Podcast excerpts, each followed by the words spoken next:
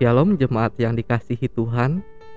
Hari ini tanggal 9 Maret tahun 2022 adalah hari Rabu Minggu pertama Prapaskah.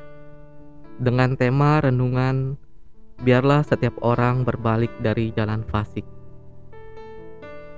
Yunus pasal 3 ayat yang pertama sampai yang ke-10.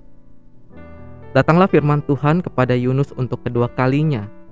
Demikian, bangunlah Pergilah ke Niniwe, kota yang besar itu, dan sampaikanlah kepadanya seruan yang kufirmankan kepadamu. Bersiaplah Yunus lalu pergi ke Niniwe sesuai dengan firman Allah. Niniwe adalah sebuah kota yang mengagumkan besarnya. Tiga hari perjalanan, perjalanan luasnya. Mulailah Yunus masuk ke dalam kota itu sehari perjalanan jauhnya, lalu berseru, Empat puluh hari lagi maka Niniwe akan ditunggal balikan. Orang Niniwe percaya kepada Allah, lalu mereka mengumumkan puasa dan mereka baik orang dewasa maupun anak-anak mengenakan kain kabung.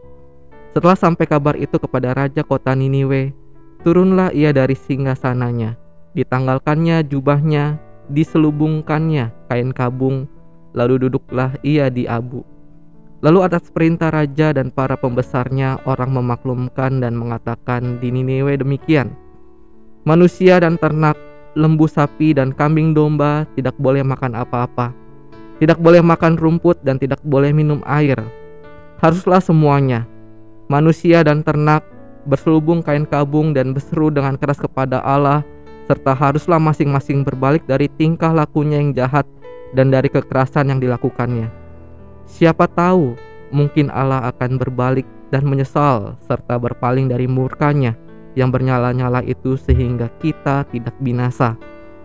Ketika Allah melihat perbuatan mereka itu, yakni bagaimana mereka berbalik dari tingkah lakunya yang jahat, maka menyesallah Allah karena malapetaka yang telah dirancangkannya terhadap mereka, dan ia pun tidak jadi melakukannya. 40 hari Niniwe dihancurkan.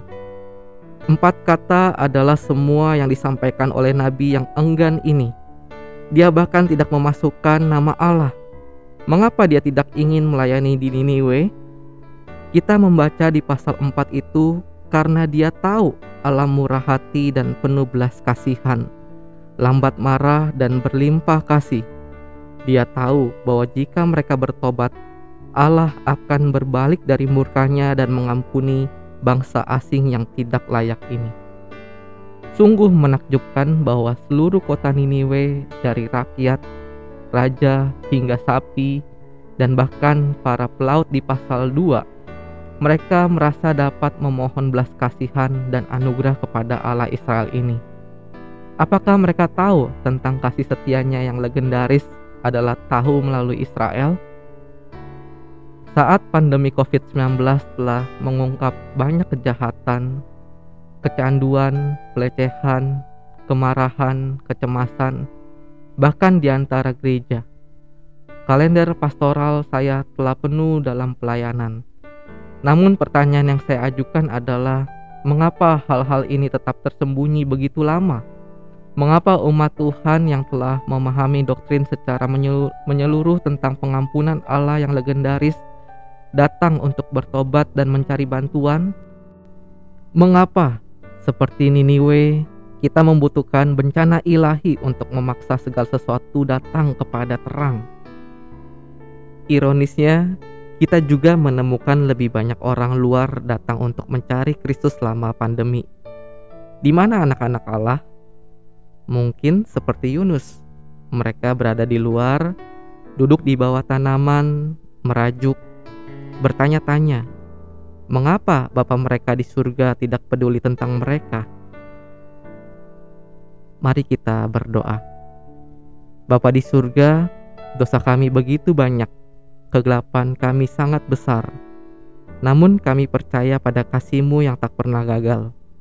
Rahmat anugerah-Mu yang legendaris, ampuni kami ya Allah, kasihanilah jiwa kami, pulihkan kepada kami sukacita keselamatanmu. Amin.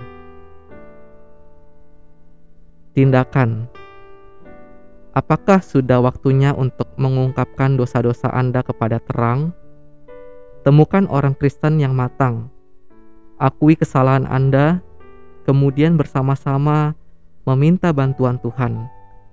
Percayalah bahwa hari ini adalah hari keselamatan.